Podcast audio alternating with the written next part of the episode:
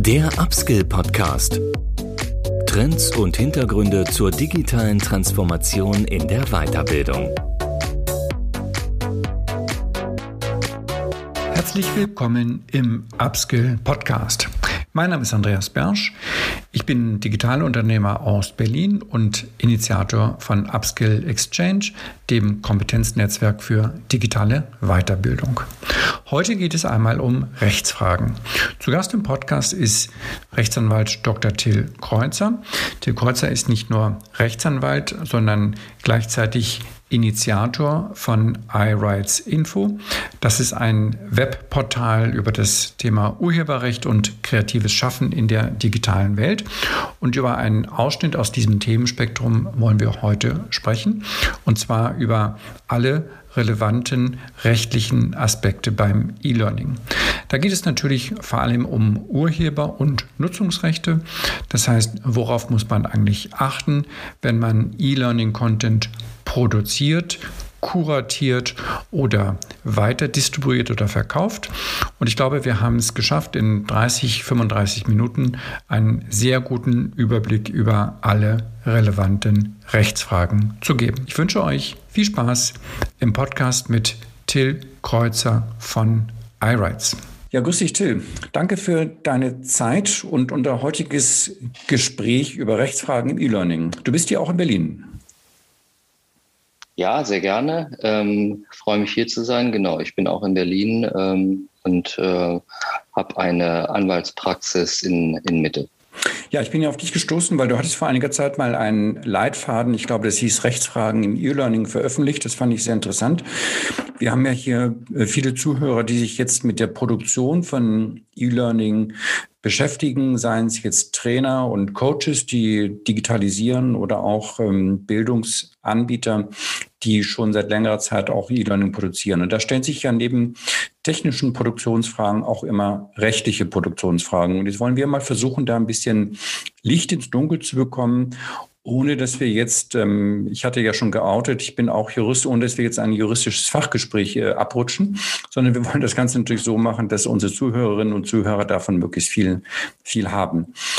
Ähm, ich glaube, du hast vor allem in deinem Leitfaden sehr stark auf das Urheberrecht abgestellt. Vielleicht macht es Sinn, dass wir mal eine ganz kurzen Einführung in das äh, Urheberrecht starten, ohne jetzt ähm, eine Doktorarbeit zu verfassen. Was ist sozusagen der ähm, der Kern des Urheberrechts, äh, wo er für das Thema Produktion von E-Learning relevant ist? Also vielleicht ganz kurz in diesem Leitfaden, den gibt es mittlerweile schon, glaube ich, in der dritten oder vierten Aktualisierungsstufe, ähm, heißt mittlerweile Digital äh, Rechtsfragen ähm, zur Digitalisierung in der Lehre. Und ähm, wie der Name schon sagt, es geht vorrangig zwar um Urheberrecht, aber es sind noch so ein paar andere Sachen, ein paar andere Themenkomplexe angesprochen, wie Persönlichkeitsrechte oder Markenrecht beispielsweise. Viel geht es auch um Verträge. Ähm, das ist ja nicht jetzt urheberrechtsspezifisch, aber kommt eben im Urheberrecht natürlich auch ganz stark vor, wenn es um solche Aspekte hier geht. Ähm, zum Urheberrecht generell, das ist halt äh, ein Schutzrecht an und für kreative, wissenschaftliche, äh, musikalische etc. Inhalte, äh, was bedeutet, was Menschen sich ausdenken, aufschreiben, komponieren, verfassen, grafisch gestalten oder ähnlich kann und wird sehr häufig urheberrechtlich geschützt sein. Und immer wenn ähm, Inhalte, Material urheberrechtlich geschützt ist, bedeutet das, dass der Inhaber der Rechte daran, das ist meistens erstmal der Schöpfer oder die Schöpferin. Ähm, ganz häufig werden dann aber die Rechte abgetreten an Unternehmen, Verlage beispielsweise. Ähm, der ist zu fragen, bevor man eine Nutzung mit diesem Material vornimmt. Das ist die generelle Regel. Das heißt, äh, eigentlich äh, im Grundsatz muss man für jede Nutzungshandlung von urheberrechtlich geschütztem Material eine Erlaubnis einholen. Das äh, ist in aller Regel ein Vertrag, äh, der kann mündlich geschlossen werden oder schriftlich per E-Mail, per Telefon etc. Aber es ist eben eine individuelle Vereinbarung, bei der der eine fragt, darf ich das benutzen für dieses oder jenes und der andere sagt, ja, darfst du zu folgenden Konditionen. Häufig muss man dann dafür bezahlen. Ähm, es gibt vom Urheberrecht gesetzliche Ausnahmen, also Nutzungsfreiheiten nennt man die Schrankenbestimmungen auch genannt. Und das sind Regeln, die beispielsweise in der Lehre oder auch in der Forschung gelten und die bestimmte Nutzungshandlungen zu bestimmten Zwecken, bestimmten Konstellationen erlauben. Für diese Handlung braucht man keinen Vertrag zu schließen, muss man nicht um Erlaubnis individuell fragen, sondern man kann sie einfach vornehmen. Aber um sie vornehmen zu können, rechtssicher, muss man natürlich wissen, was die Regelungen dazu vorgeben, sowas wie zum Beispiel das Zitatrecht. Gut, wir sind ja hier auch weniger im Bereich von Forschung und Lehre. Wir sind ja hier im Kern in der beruflichen Weiterbildung.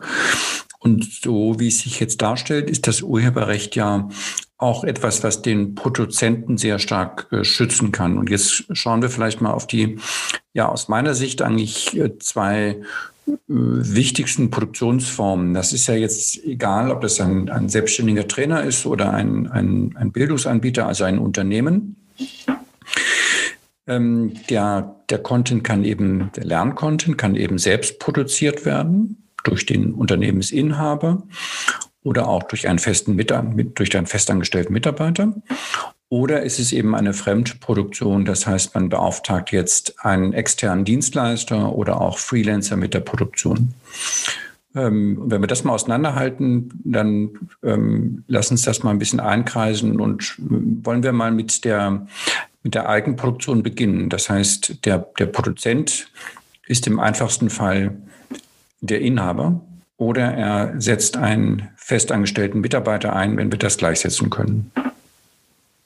Also das Urheberrecht ähm, gibt es, entsteht nur bei Menschen. Das heißt, ähm, der Inhaber einer, das, das Unternehmen ähm, wird niemals Inhaber des Urheberrechts sein. Das heißt, auch wenn es ein eigener Mitarbeiter beispielsweise ist, ähm, dann ähm, erfolgt sozusagen eine Übertragung von Nutzungsrechten auf dieses Unternehmen, wenn jemand etwas kreativ erschafft. Denn das ist so die, der Hintergedanke, eine kreative Schöpfung kann nur ein Mensch ähm, ähm, vornehmen. Deshalb kann auch nur ein Mensch ein Urheber sein. Das bedeutet dann, in diesem Szenario ähm, äh, angenommen, wir haben ein äh, Bildungsunternehmen, das hat Angestellte, dass äh, die dafür bezahlt werden, dass äh, eben Lerninhalte geschaffen werden und äh, die nachher eben von dem Unternehmen möglicherweise auch durch andere ähm, Mitarbeiter oder beauftragte Trainer dann genutzt werden können, um sie halt für Bildungszwecke einzusetzen. Dann entstehen erstmal die Urheberrechte bei den Entwicklern des Materials, also denen diese, die diese ähm, ähm, Texte meinetwegen schreiben und die Grafiken dafür machen etc. Ähm, und der Inhaber des Unternehmens bekommt dann an diesem Material Nutzungsrechte von diesen Urhebern und Urheberinnen ähm, im Zweifel durch eine vertragliche Vereinbarung, dies entweder ausdrücklich zu schließen, dazu können wir gleich noch ähm, reden, denn ähm, ich kann immer nur dazu raten, sowas ähm, ausdrücklich zu vereinbaren. Es kann aber auch sein, dass gar nichts vereinbart wurde. Ähm, dann gehen auch im Zweifel Nutzungsrechte über. Dann ist aber sehr unklar, welche Nutzungsrechte auf den Inhaber des Unternehmens oder das Unternehmen selbst übertragen werden und in welchem Umfang. Wenn wir nochmal auf die Schöpfung gehen, das sind ja jetzt verschiedene ähm, Urheber daran beteiligt. Du hattest gesagt, derjenige, der zum Beispiel den Text schreibt, das Skript schreibt, jemand macht die, macht die Zeichnung, jemand bildet sich, äh, jemand äh, denkt sich das aus, jemand macht das Konzept.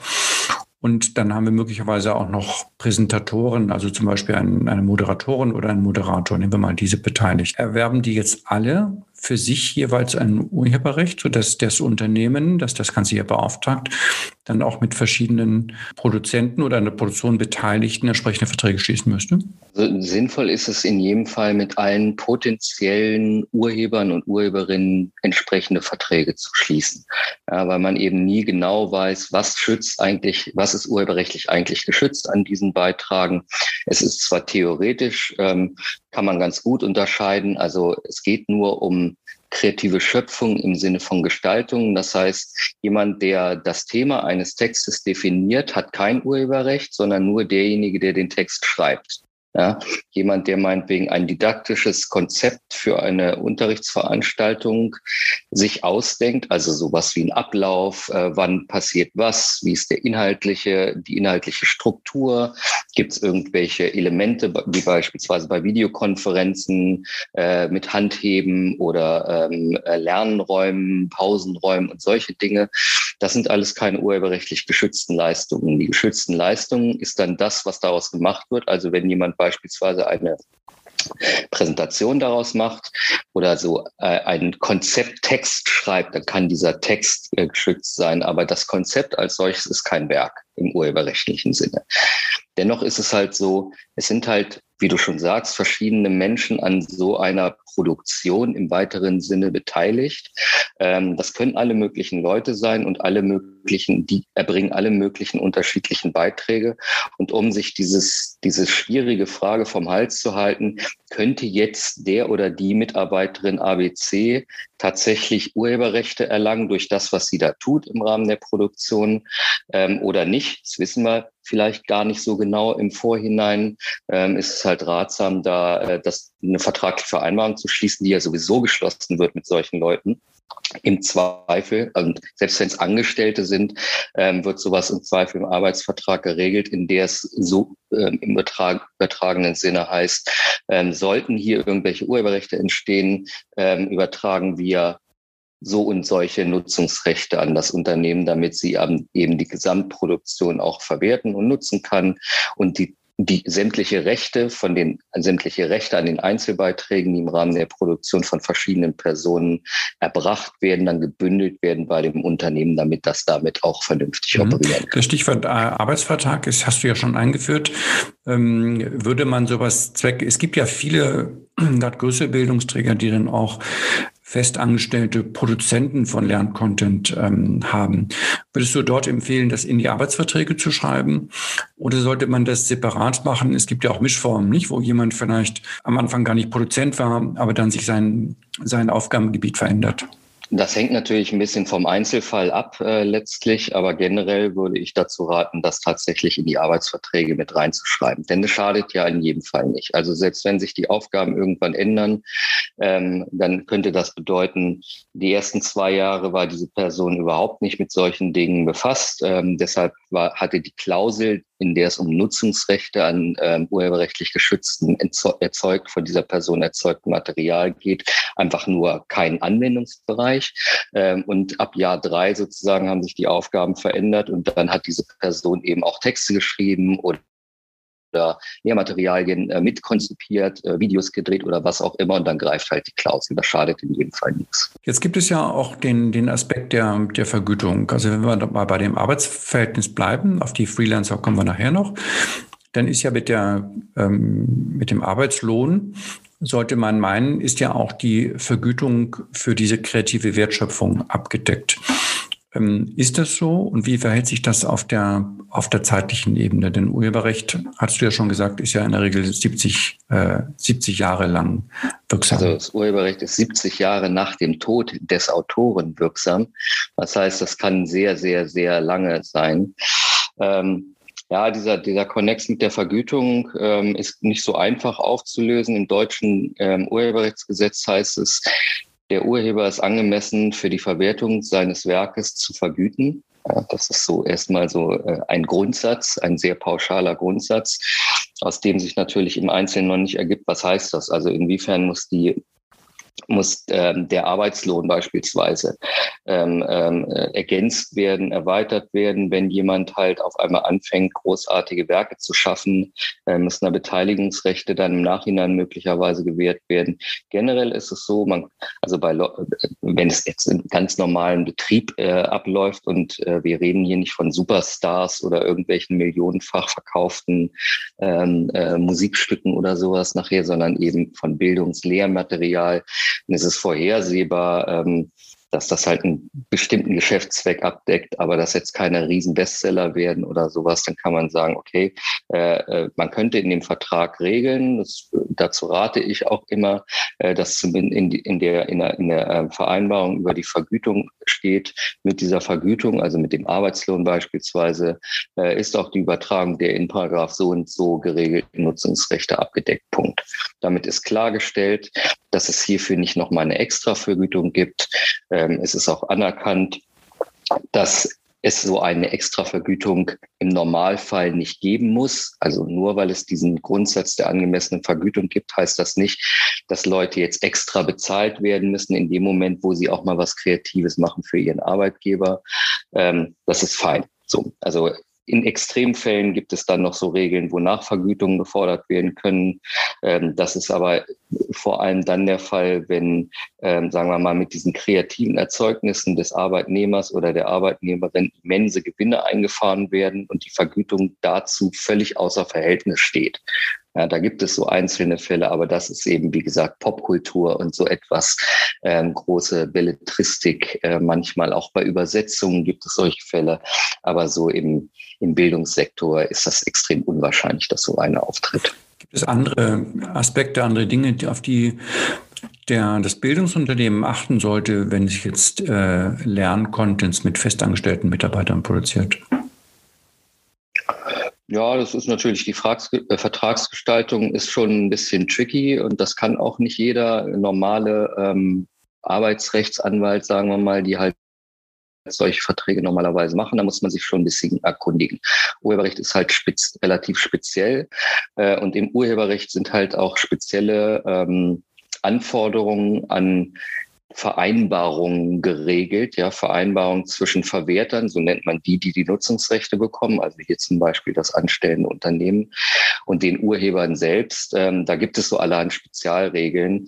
Ähm, das ist aber alles nicht so einfach. Also das kann man jetzt nicht in fünf Minuten erklären, wie das funktioniert. Das hängt auch sehr von der Konstellation ab und was da sinnvoll ist. Aber ähm, klar, den Einzelfall wird man nicht behandeln können, aber vielleicht kannst du noch so ein paar Hinweise oder Stichpunkte geben. Was sind Konstellationen, wo man dann ein bisschen mehr aufpassen muss? Wo kann sozusagen ein gesteigerter Regelungsbedarf entstehen? Also generell immer dann, äh, ähm, wenn das äh, das, das kreative Erzeugnis oder die kreativen Erzeugnisse der Mitarbeiter für das Unternehmen halt von einiger wirtschaftlicher Relevanz ist, sollte man mit diesen Dingen ähm, professionell umgehen, sagen wir mal. Ja. Und das klingt zwar wie eine Binsenweisheit, ähm, ist aber offensichtlich gar nicht so selbstverständlich, denn ich mache das als Anwalt ja schon seit vielen, vielen Jahren, berate ich in diesem Sektor. Und es fällt immer wieder auf, dass ganz viele Unternehmen, gerade was diese Aspekte anbelangt, ähm, sehr lax irgendwie umgehen. Ja, dann kommt jemand Neues, da wird überhaupt da wird nichts vereinbart, es gibt keinen schriftlichen Vertrag.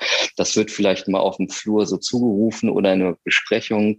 Ähm, dann, dann gibt es Probleme, ja, sagen wir mal, man zerstreitet sich, der Mitarbeiter ähm, wechselt das Unternehmen, kündigt oder wird sogar gekündigt. Ähm, auf einmal kommt die Frage auf, naja, die, die, die hat ja jetzt in den letzten drei Jahren hier an diesen und jenen Projekten mitgewirkt. Ähm, wir haben keinen schriftlichen Vertrag. Was gilt denn da jetzt eigentlich? Was für Rechte hat die denn eigentlich? Und wer hat denn jetzt diese ganzen Rechte? Kann die zum Beispiel zu einem Konkurrenzunternehmen gehen und diese Rechte mitnehmen äh, und ihre Inhalte, also die konkreten Erzeugnisse, die sie ja geschaffen hat, dann in andere Projekte einbringen, die bei der Konkurrenz gefahren werden und so weiter.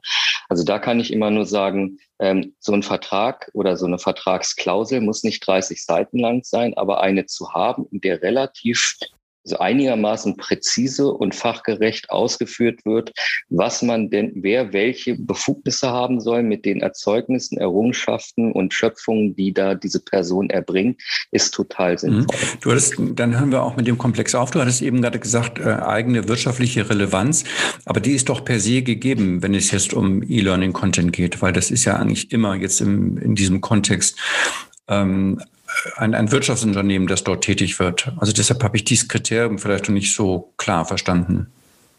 Ja, es gibt Dinge, die wichtiger sind als andere. Es gibt auch, ähm, ähm, naja, sagen wir, Risiken, sind unterschiedlich groß. Ja. Nehmen wir mal an, es geht jetzt um die Frage, ähm, dass in einem Schulungsmaterial, das als ähm, PowerPoint-Folien vorliegt, auf einer Folie ein Hintergrundbild verwendet werden soll, das, ähm, sagen wir mal, aus dem Internet stammt im weiteren Sinn sowas, ja.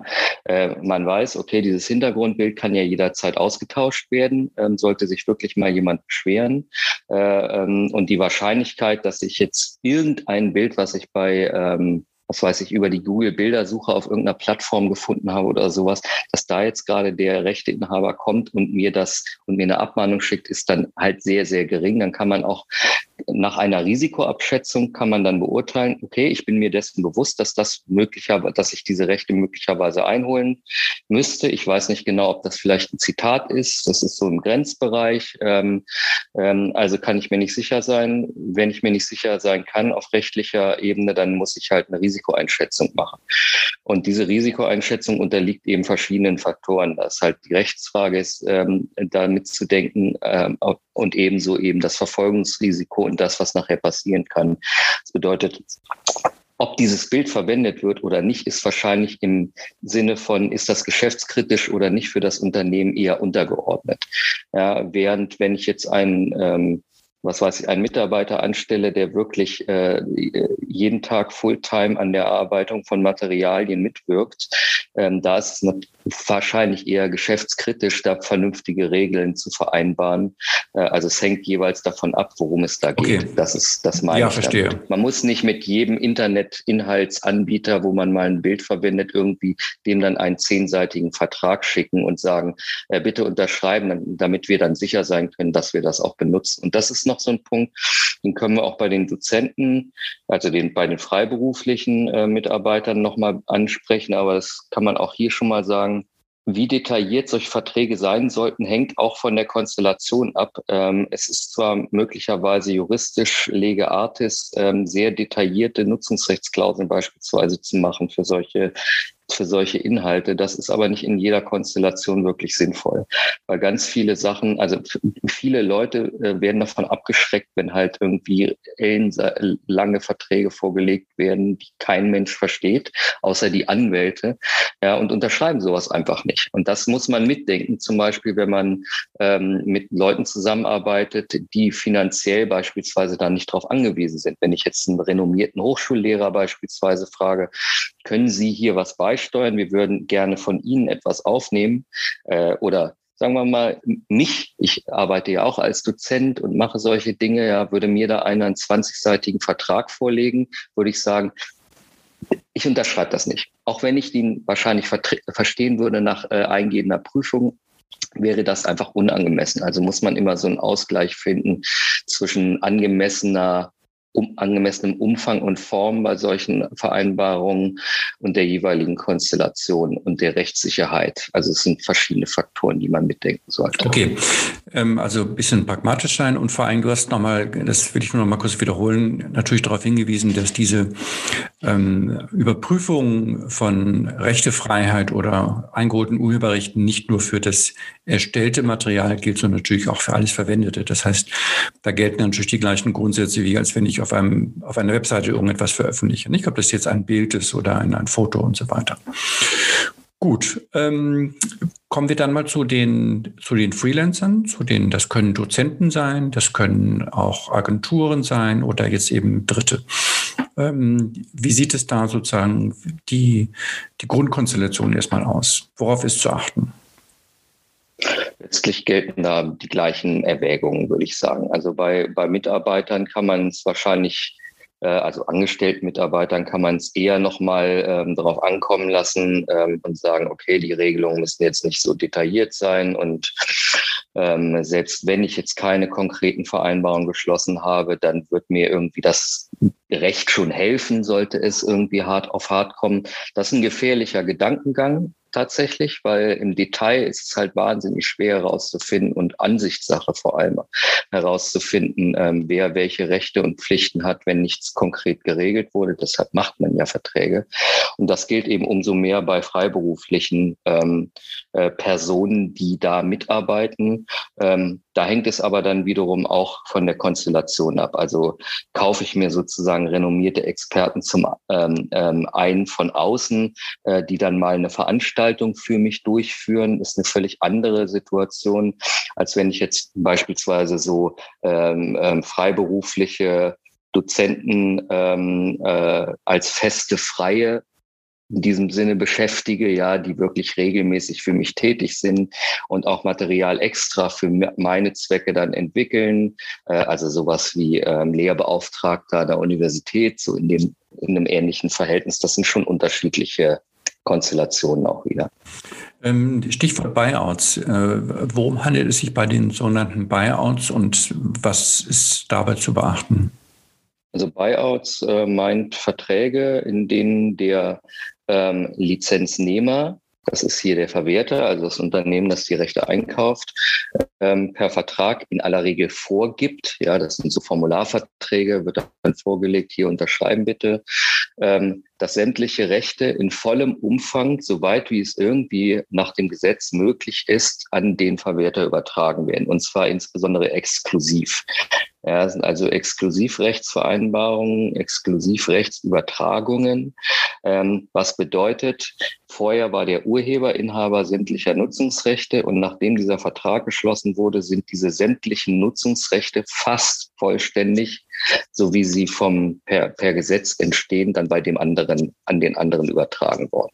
Hat das jetzt nochmal einen eigenen äh, rechtlichen Impact oder ist es eigentlich, wie du gerade schon eigentlich skizziert hast, rechtlich genau das Gleiche?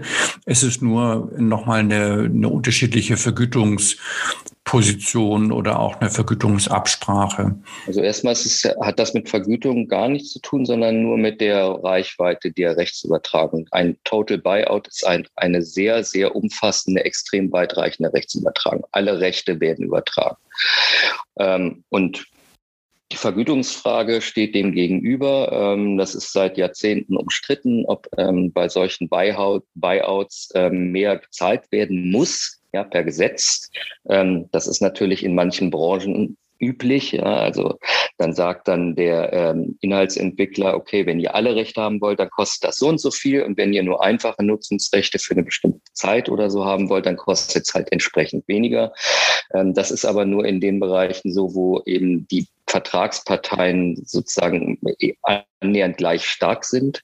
Äh, und es gibt eben in ganz vielen Kreativbranchen extreme Verhandlungsungleichgewichte zwischen den Kreativschaffenden und den Unternehmen auf der anderen Seite. Das sieht man überall. Es ist bei freien Journalisten genauso wie bei Übersetzern, die freiberuflich tätig sind oder Studiomusiker. Ähm, ganz viele Personen, die halt irgendwas Kreatives machen, haben in aller Regel nicht die Position zu sagen, nö, also ich will gerne den Vertrag diktieren, sozusagen. Ich bestimme, was da drin ist. Das ist wieder so eine auch wieder so eine Superstar-Besonderheit. Äh, Natürlich kann Madonna ähm, ähm, von der Plattenfirma verlangen, was sie will, und sie wird auch ähm, sagen können, was da drin stehen soll in ihren Verträgen. Aber das gilt eben für 99,9 Prozent aller Musiker ebenso wenig wie für vermutlich annähernd 100 Prozent derjenigen, die im Bildungsbereich irgendwelche Materialien entwickeln. Okay, das heißt jetzt mal in dem, in dem Standardfall, wo ein E-Learning-Anbieter einen externen Dozenten mit der Produktion eines E-Learnings beauftragt oder einen Moderator zum Beispiel als Freelancer beauftragt, dann braucht es hier keine gesonderte Buyout-Vergütung, sondern es ist der von dir eben schon angeführte, ähm, das möglichst einfach zu haltende Vertragswert, wo äh, Vertragswerk, wo eben dann geregelt ist, in welchem Umfang man sich die Nutzungsrechte übertragen lässt. Ist das so richtig? Also ganz grundsätzlich ist die Vergütungshöhe Verhandlungssache. Das Gesetz regelt da nur in Extremfällen rein und sagt, das ist zu wenig, da muss was nachgezahlt werden, aber auch nur dann, wenn natürlich der eine, der sich benachteiligt fühlt, dann auch gerichtlich dagegen vorgeht und sagt, jetzt möchte ich aber im Nachhinein nochmal extra Geld haben und so. Ähm, das ist jedem selbst überlassen, ob er solche Buyout-Verträge abschließen möchte kann oder sollte und was für eine Vergütung man dafür verlangen will. Und das ist natürlich auch eine Frage des Standings und des Renommees, ist ja klar. Also sehr berühmte Wissenschaftler ähm, haben wahrscheinlich einen sehr erheblichen Einfluss darauf. Und wie ich schon eingangs sagte zu diesem, diesem Fragenkomplex, ähm, für, für Leute, die halt mal etwas machen, ist es auch eine andere Situation als für Leute, die das professionell und ausschließlich solche Materialien entwickeln. Denn nehmen wir wieder mich als Person, würde ich, würde mich jemand anfragen, irgendwo ein Seminar zu geben, dann würde sagen, ich möchte gerne, ähm, ich will, äh, dass du mir die Rechte an deinen äh, Seminarunterlagen und möglicherweise an deinem Vortrag, der Aufzeichnung, Performance oder was auch immer, ähm, exklusiv überträgst für die Dauer des Urheberrechts, dann würde ich das auf keinen Fall unterschreiben. Denn dann würde ich äh, sozusagen ja einen, für mich ganz wichtigen Inhalt, den ich immer wieder ähm, verkaufe, also eine, das ist ja eine Leistung eher, die ich da erbringe, würde ich mir sozusagen meine Präsentation ähm, ähm, selbst wegverkaufen und müsste dann eine machen, die sich sehr von meiner ursprünglichen unterscheidet. Das macht für mich überhaupt keinen Sinn. Ja, das heißt, ähm, Buyout-Verträge sind nicht in jedem Fall akzeptabel für diejenigen, die ihre Rechte komplett ausverkaufen sollen. Ähm, und ähm, ob sie das tun oder nicht, bleibt ihnen überlassen. Aber ich wäre da immer sehr vorsichtig. Das ist ja ein spannender Aspekt. Da habe ich, glaube ich, noch gar nicht drüber nachgedacht. Ähm, wenn du jetzt, ich bleib mal beim, beim fiktiven Beispiel. Du hast also einen Vortrag Rechtsfragen im E-Learning und den produzierst du jetzt äh, für einen E-Learning-Anbieter als, ähm, als E-Learning und du würdest jetzt fiktiv eine exklusive Buyout-Vereinbarung treffen, dann dürftest du diesen Inhalt in, wenn der nicht wesentlich abgewandelt wird, auch gar nicht mehr selbst ähm, woanders anbieten, weil du dieses exklusive äh, Nutzungsrecht schon übertragen Exakt. hast. Ist das richtig verstanden? Das ist eine exklusive ja, Vereinbarung. Wo man wirklich aufpassen genau, da muss. man sehr ja. aufpassen. Das bedeutet, ähm, ich übertrage ex die exklusiven Rechte an meinem Inhalt an, ein, an jemand anderen. Ja, und was exklusiv, wie das Wort schon heißt, ähm, wie es schon sagt, ähm, in, nachdem ich das getan habe, darf ich mit diesem Inhalt nichts mehr machen, außer ich kann mich selbst zitieren und so etwas. Ja, das steht alles im Gesetz, aber ich darf meine eigenen Materialien nicht mehr äh, verwenden. Das ist zum Beispiel eines, eine der großen, eines der großen Themen im, in der, im wissenschaftlichen Publikationsbetrieb. Das ist der Grund, warum es Open Access gibt, diese Open Access Bewegung, weil eben gerade Verlagsverträge, äh, zum Beispiel im Wissenschaftsverlag, äh, Naturwissenschaften und so, die setzen ganz stark auf diese Total Buyouts, was dann bedeutet, wenn jemand einen Artikel geschrieben hat und so einen Vertrag unterschrieben hat, sind die Rechte an diesem Artikel komplett weg. Der kann zwar einen neuen Artikel über dieselben Inhalte Inhalte schreiben. Aber dafür müsste er sich dann relativ weit dann schon auch sprachlich von seinem ersten Artikel entfernen, weil ja daran die exklusiven Rechte an den Verlag übertragen worden sind. Und wenn man sozusagen sich selbst dann zu sehr zitiert, dann da, dafür wurde dann das Wort des Selbstplagiats mhm. geprägt. Das heißt, ich habe etwas ähm, geschaffen, ich habe aber die Rechte exklusiv jemand anderem übertragen und möchte aber das, was ich geschaffen habe, nochmal woanders nutzen, stelle das meinetwegen auf meine eigene Webseite. In dem Moment verstoße ich gegen die Rechte, die ich exklusiv dem anderen übertragen habe. Kann ich also nicht mehr machen. Okay, spannender Aspekt spannender Aspekt, muss man wirklich ähm, darauf achten. Lass uns doch so am Ende nochmal auf typische äh, Fehler schauen. Äh, auch jetzt nochmal mit, mit Blick auf vielleicht andere Rechtsgebiete. Du hast ja schon gesagt, Persönlichkeitsrecht kann eine Rolle spielen. Eine Sache, die ich jetzt ein paar Mal mitbekommen habe bei Konferenzen, dass man dort offenbar ähm, bei der Planung den Fehler gemacht hat, äh, dass man sagt, ja, ja, die Aufzeichnung stellen wir euch hinterher zur Verfügung, aber siehe da, dann kriegt man oft so eine E-Mail hinterher, wir haben leider nicht alle notwendigen Rechte eingeholt und können deshalb die Aufzeichnung nicht zur Verfügung stellen. Welche typischen Fehler siehst du und welchen Tipp gibst du an äh, Leute, die Konferenzen veranstalten, dass sie da äh, mit Blick auf die Aufzeichnung keinen Fehler machen? Also der typische Fehler ist einfach, diese, diesen Punkt nicht zu behandeln, ja, das, äh, zu vergessen, dass es solche Sachen, dass solche Sachen zu beachten sind. Und das kommt viel öfter vor, als man sich vorstellen kann. Ja, gerade ähm, in dieser in dieser Zeit, wo halt ganz viel, was vorher so in Präsenzveranstaltungen stattgefunden hat, ja, da wurde auch mal irgendwie ähm, lief dann mal eine Kamera mit oder sowas, aber das war im Prinzip ja meistens eher irrelevant. Das war das, der, der Fokus liegt bei sowas eben auf der präsenten Veranstaltung. Menschen kommen da zusammen. Ähm, und dann mit Corona ist natürlich sehr viel mehr ähm, entweder originär online, also nur noch per Stream oder zumindest auch per Stream oder eben auch sogar als Aufzeichnung. Da gelten dann eben so ein bisschen andere Voraussetzungen. Ähm, es ist darauf zu achten, dass den Leuten klar ist, was damit gemacht werden soll, ja, und das ist denen kom zu kommunizieren. Und ähm, wenn man das tut, äh, dann kann auch hinterher keiner mehr kommen und sagen, ich wusste das aber gar nicht. Ja, ähm, was bedeutet, ist ein wichtiger Punkt A, ähm, den Teilnehmern und Teilnehmerinnen zu kommunizieren, ähm, was äh, passiert, also wird, wird aufgenommen, was wird mit dieser Aufnahme gemacht, wird die online gestellt zur dauerhaften Verfügbarkeit, wird das nur einmal gestreamt. Das sind so Dinge, die sollten die Leute, die, die sollte man aktiv den Teilnehmern, Teilnehmerinnen ganz gleich, ob das Dozenten oder Dozentinnen sind oder eben äh, Zuhörer, die man mal sehen kann, während der Schwenk durch den Saal ähm, ähm, äh, gemacht wird beispielsweise. Das, das sollten alle wissen ähm, und das sollte so dokumentiert werden, also diese, diese Übermittlung dieser Informationen sollte möglichst beweissicher dokumentiert werden. Dass keiner hinterher sagen kann, ich habe die E-Mail aber gar nicht gekriegt oder sowas ähm, oder den Aushang nicht gesehen. Das ist ja so ein Klassiker. Irgendwo hängt halt ein Zettel, wo drauf steht, diese Veranstaltung wird gefilmt und wird dann aufgezeichnet und ins Internet gestellt. Und in einem, in einem ähm, Veranstaltungssaal hängt dieser Zettel halt, was weiß ich, unten links neben der ähm, äh, Herrentoilette.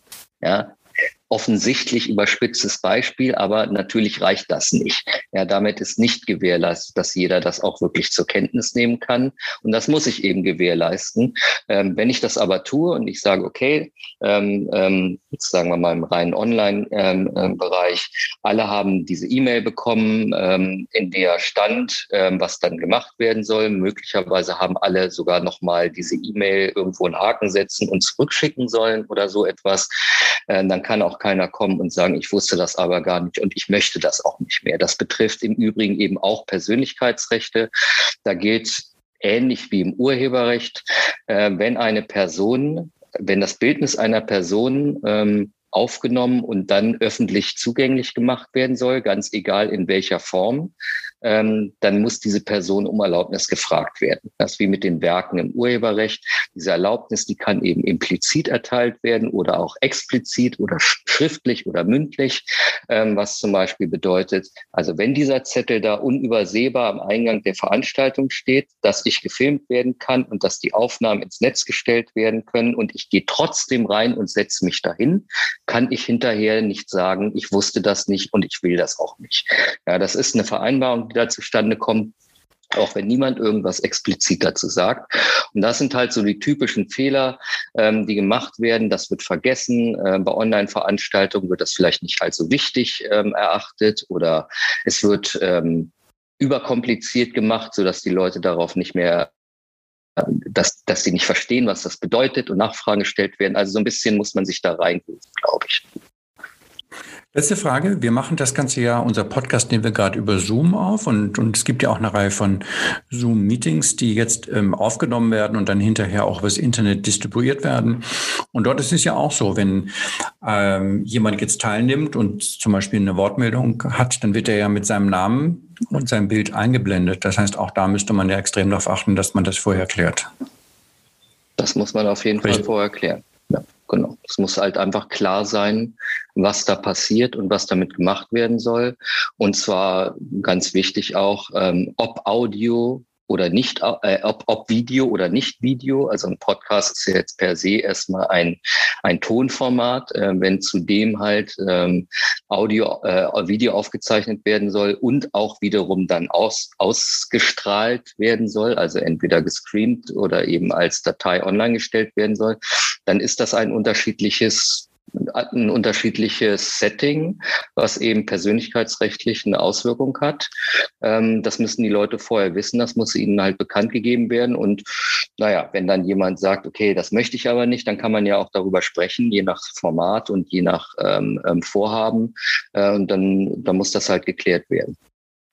Aber jetzt habe ich, äh, jetzt hast du hier doch noch eine allerletzte Frage provoziert beim Streaming.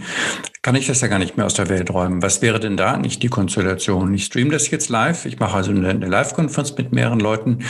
Ich streame das live und ähm, habe jetzt eben nicht, äh, nicht die Zustimmung von allen Teilnehmern eingeholt. Was, was wäre dann das die Rechtsfolge des Problems. No, dann könnte halt im Nachhinein jemand kommen und, und äh, dich abmahnen beispielsweise, also ein Anwaltsschreiben schicken und sagen, ähm, ähm, das war rechtswidrig, was da passiert ist. Ähm, ich bin damit nicht einverstanden und ich möchte hiermit äh, eine Erklärung von dir. Das kostet dann alles Geld und so, das kann man ja machen, so eine Erklärung auf Unterlassung, genau, dass sowas ja. nie wieder passiert oder dass nicht, nicht nochmal ausgestrahlt wird. Ähm, das kann also rechtliche Konsequenzen haben. Okay, super, das war ein toller Ritt durch äh, das ja nicht immer ganz einfache Urheberrecht. Dein Rechts, dein Leitfaden, den werden wir nochmal in den Shownotes und auch bei uns im Blog mit ähm, verlinken. Und ähm, bist du auch selbst irgendwie als Blogger äh, aktiv? Gibt es auf deinen Seiten noch irgendwas regelmäßig nachzulesen? Das habe ich jetzt gar nicht geguckt im Vorfeld. Naja, nicht mehr so. Ähm, ich bin ja einer der Herausgeber der Webseite www.iRights.info, also i wie iPod und Rights wie Rechte Info. Das ist ein Portal, auf dem Rechtsfragen der digitalen Welt im weiteren Sinne, vor allem Urheberrecht, aber auch Datenschutz, Persönlichkeitsrecht und solche Dinge für juristische Laien erklärt wird. Und ähm, ich bin einer der Herausgeber. Ich bin nicht mehr ähm, so aktiv als Texteschreiber oder ähm, ähm, Blogverfasser ähm, oder ansonsten als Autor, aber ich habe mit ganz vielen Sachen, die da geschrieben werden, natürlich editorisch zu tun und ähm, bin da aktiv. Also wenn jemand äh, von mir oder von dem Kontext, aus dem ich komme und den ich organisiere, was lesen oder hören will, dann ähm, ist iRights mit Sicherheit die beste Adresse. Guter Hinweis zum Schluss. Till, vielen Dank für deine Zeit. Sehr gerne. Ja, das war unser heutiger Podcast im Gespräch mit Dr. Till Kreuzer, Rechtsanwalt aus Berlin und Initiator von iRights. Ich hoffe, ihr habt viel mitnehmen können für eure Praxis und danke euch wie immer fürs Reinhören und sende viele Grüße aus Berlin. Der Upskill Podcast. Trends und Hintergründe zur digitalen Transformation in der Weiterbildung.